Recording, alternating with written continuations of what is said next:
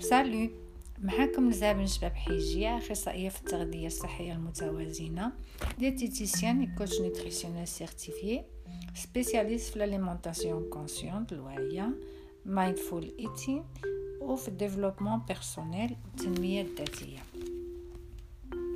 الحلقة ديال البودكاست ديال اليوم غتدور حول الميكروبيوتا اللي بالفرنسوية تنسميوها flore intestinale في بزاف البحوثات والتجارب ديال التغذية توصلوا فهموا بأن الصحة السليمة تتبدا في الأمعاء وبالضبط في الميكروبيوتا ديالنا يعني في ال flore intestinale وهي كل الجراثيم المعوية والكائنات الحية الدقيقة اللي صغيرة بزاف. آه هذا هو المعنى المدروج للميكروبيوتا. فإذا شنو هي الميكروبيوتا؟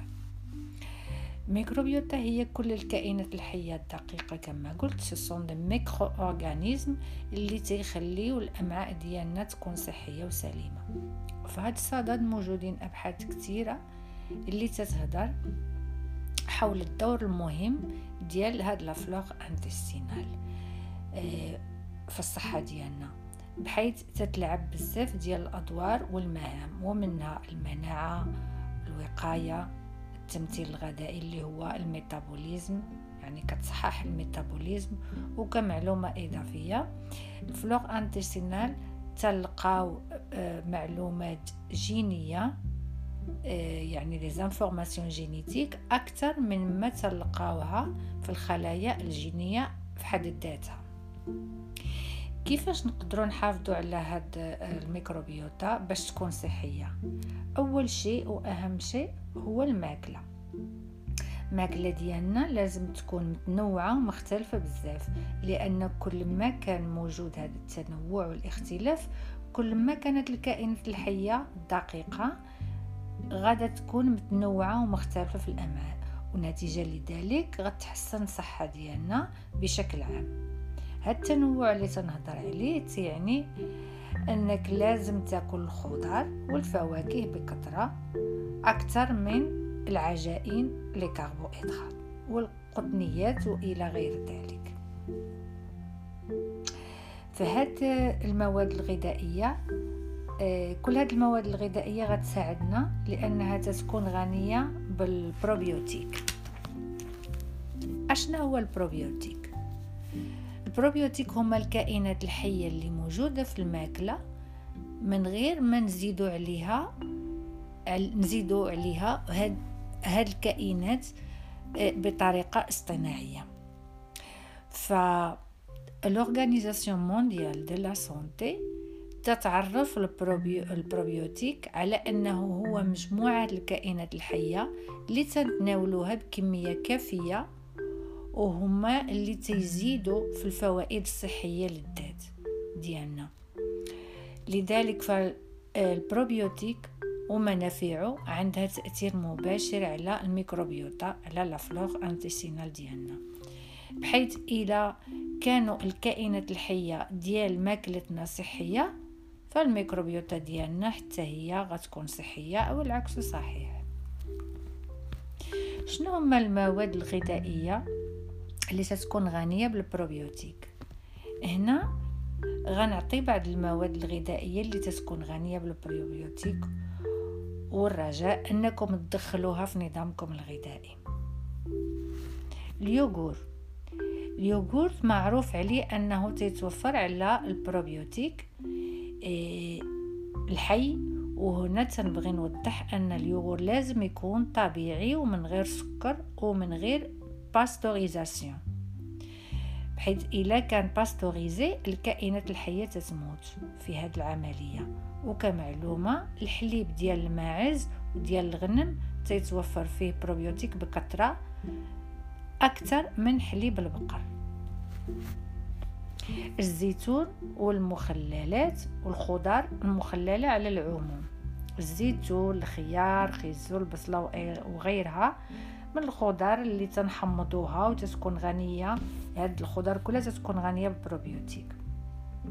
حيث العملية ديال التحميض والتخمير تتولد بكتيريات وتتزاد الكائنات الحية في هذا الخضار. ومني تناكلو هاد المواد المحمضة فاحنا تنستافدو من البروبيوتيك آه، حيث كيساعد باش الميكروبيوتا ديالنا تكون صح في صحة جيدة. الفروماج المعالج النيء يعني fromage cru. الفرماج اللي مصنوع من الحليب الخام من غير ما يكون آه، منبستر وهو مصدر مهم للبروبيوتيك الحي. وهنا تنبغي نوضح أن الفرماج المعالج هو هذاك اللي تي تيبقى من ست شهور إلى سنة إلى عام لغاية ما تيولي شوية قاصح. وهنا نبغي نأكد على أنه أحسن واحد هو اللي تيكون مصاوب من حليب الماعز بالدرجة الأولى.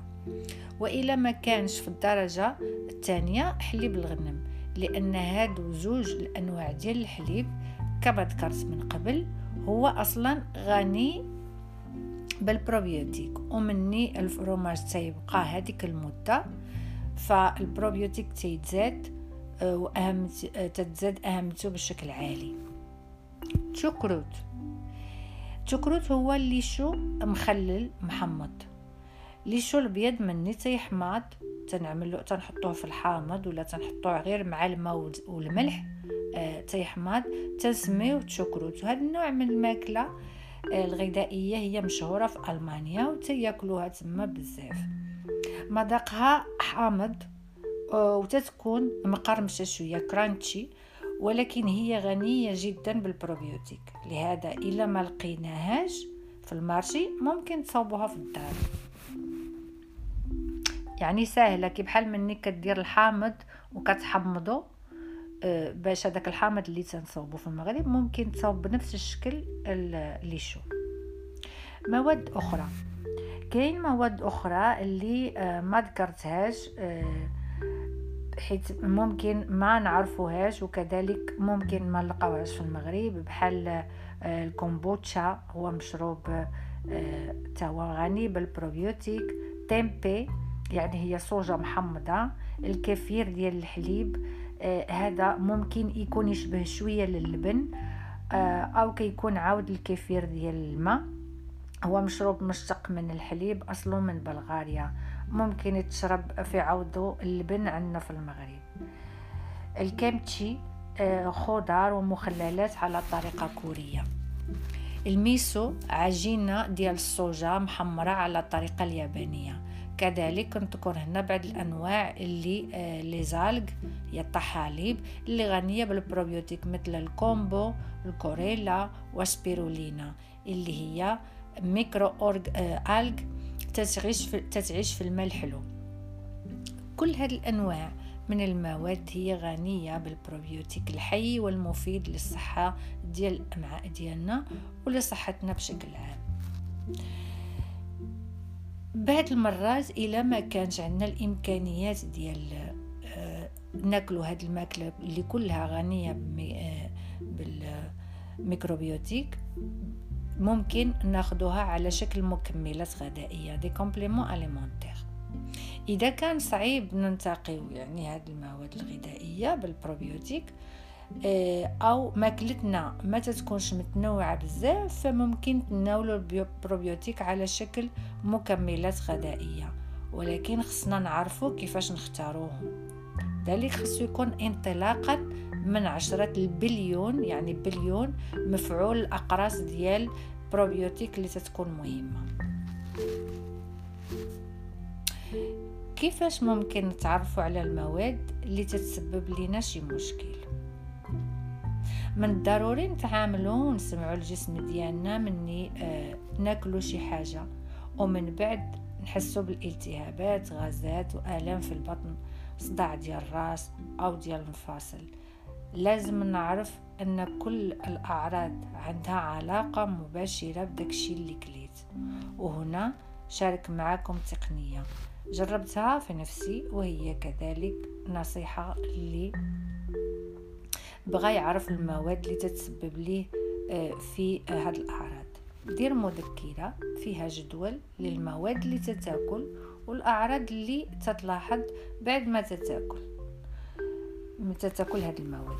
هاد النوع من المراقبة للأكل اللي تتناول غادي يخليك تشوف بوضوح الأعراض اللي تسببت ليك في هاد النوع من آه، اللي تسبب لك هذا النوع من الأكل وغتلاحظ العلاقة الوطيدة ما بين المواد اللي تتاكل والمشاكل اللي ممكن تكون تتعانيها. سجل كل هاد المواد اللي شفتي أنها ما تتناسبش معاك وتدير لك مشاكل في الجهاز الهضمي. وكذلك تكون عندها تأثير كبير على صحتك بشكل عام. هذه العملية أو التقنية ممكن تاخذ من وقتك أسبوعين. الأسبوع الأول ديال التسجيل لكل ما تتاكل والأعراض اللي جات نتيجة ديال هاد الماكلة يعني الأحاسيس ديالك بصفة عامة. في المرحلة الثانية كدير قراءة وكتفهم المواد والأعراض اللي بانت عندك والمرحلة الثالثة والأخيرة هي خلال الأسبوع الأخير تجنب هاد المواد وسجل الأعراض اللي كانت نتيجة ديال هاد التغيير. شنو هما الأسباب اللي توصلونا لهاد الحالة؟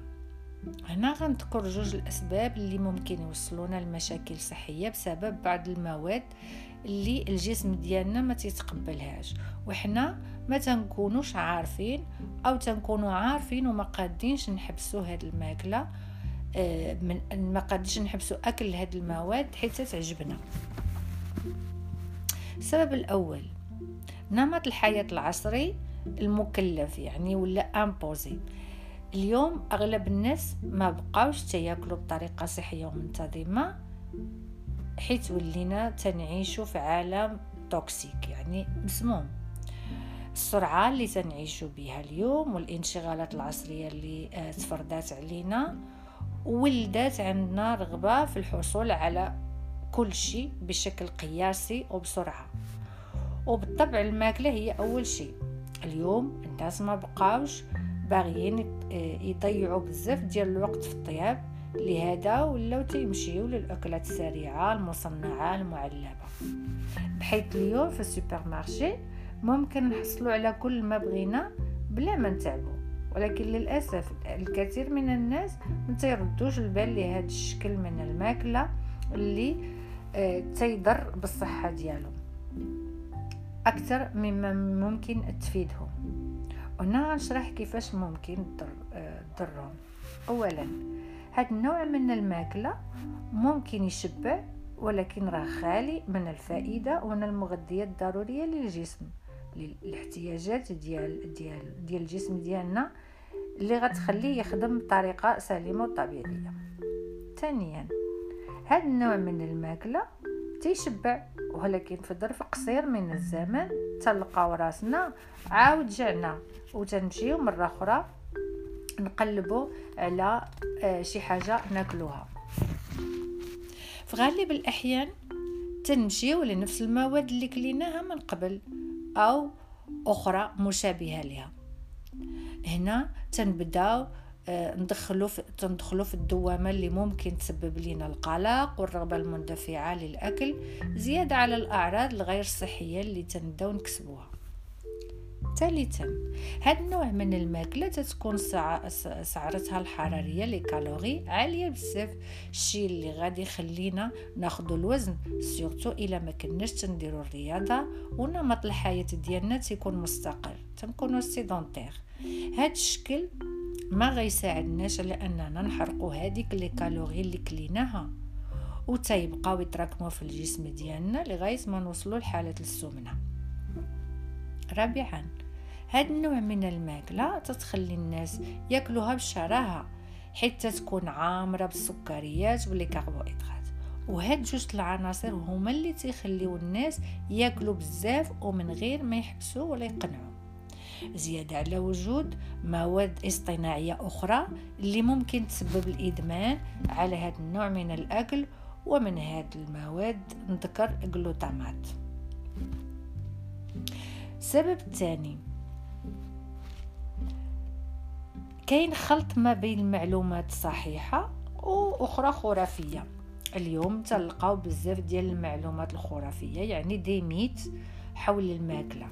وأي واحد آه، دار شي حاجة وصدقات ليه تينصح ناس أخرين. لكن المواد الغذائية والريجيمات وخلط ما بين المعلومات الصحيحة وأخرى ما صحيحاش. من جهة أخرى تلقاو تقنية التسويق ماركتين اللي غزات العالم واللي تتبين لنا أن هذيك المواد اللي تناكلوها راه زوينة ومزيانه وغير مضرة. هاد جوج الاشياء أشياء يعني ليميت ال marketing ولاو تيسببوا ضرر كبير في الصحة ديال الناس والغريب في الأمر هو أن الناس ولاو تيدافعوا على هذا الشكل من شكل جديد ديال الحياة وعلى شكل تفكيرهم وعلى سلوكاتهم اللي مبنية أصلا على les mythes وعلى ال marketing. وبهذا الشكل هما تيضروا ريوسهم بيديهم. لازم نغيروا هذه الثقافة الغذائية اللي غزت العالم وولات منتشرة واللي كل مرة تتسبب للناس أمراض عمرها ما كانت كاينة. لازم نحطوا أسس لعادات غذائية صحيحة واللي خصنا نتبعوها باش تولي جزء من نمط حياتنا.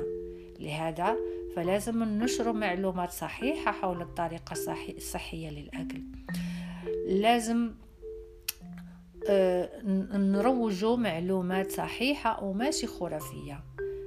لازم ننمو التربية الغذائية عند كل شرائح المجتمع باش يعرفوا أن الماركتين ما تهموش الصحة ديالهم.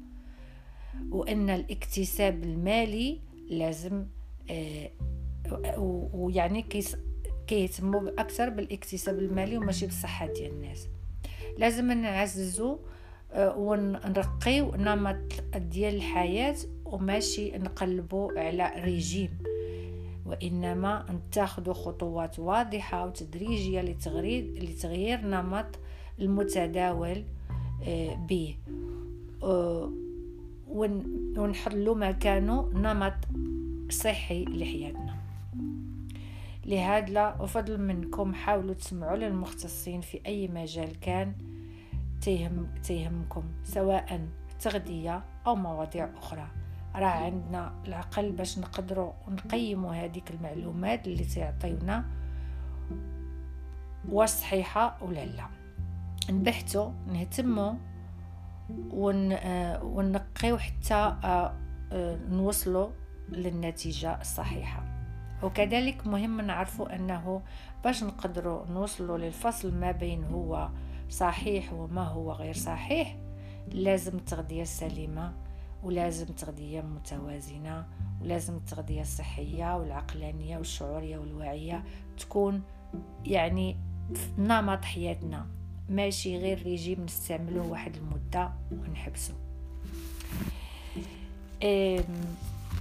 ربما يبان لكم هذا الشيء اللي اللي ذكرت في الأخير ما عندوش علاقة بموضوع الميكروبيوتا وبموضوع البروبيوتيك ولكن راه آه كله مرتبك كله مرتبط. علاش؟ لأن إلا إحنا حاولنا نعرفوا هذه المعلومات ونعرفوا المعلومات الصحيحة من المعلومات المزيفة ونخليو ال marketing ونخليو آه les mythes ونبداو نعرفوا أشنو اللي تيفيد الجسم ديالنا وهي أهم حاجة أن الأمعاء ديالنا يكونوا صحيين. وباش الأمعاء ديالنا يكونوا صحيين لازم نردوا البال أشنو كناكلوا وبالأخص ناكلوا مواد اللي فيها الميكرو آه، فيها البروبيوتيك اللي غادي يخلي الميكروبيوتا ديالنا تكون صحية وبالتالي تحنا نكونوا آه، بصحة جيدة. c'était une production de كولو قياس merci pour être à l'écoute إلى عجبتكم هذه الحلقة تبعوا البودكاست كولو قياس وإذا كانوا تعجبكم بحال هذه المواضيع تبعوا كولو قياس في المواقع ديالو. في انستغرام arobase كولو قياس. فيسبوك كولو قياس. بودكاست كولو قياس. غتلقاو sur Anchor Spotify Apple Podcasts ومواقع أخرى. سمعوا وتجاوبوا بارطاجيو باش المعلومات توصل لناس أخرين. merci beaucoup pour être à l'écoute.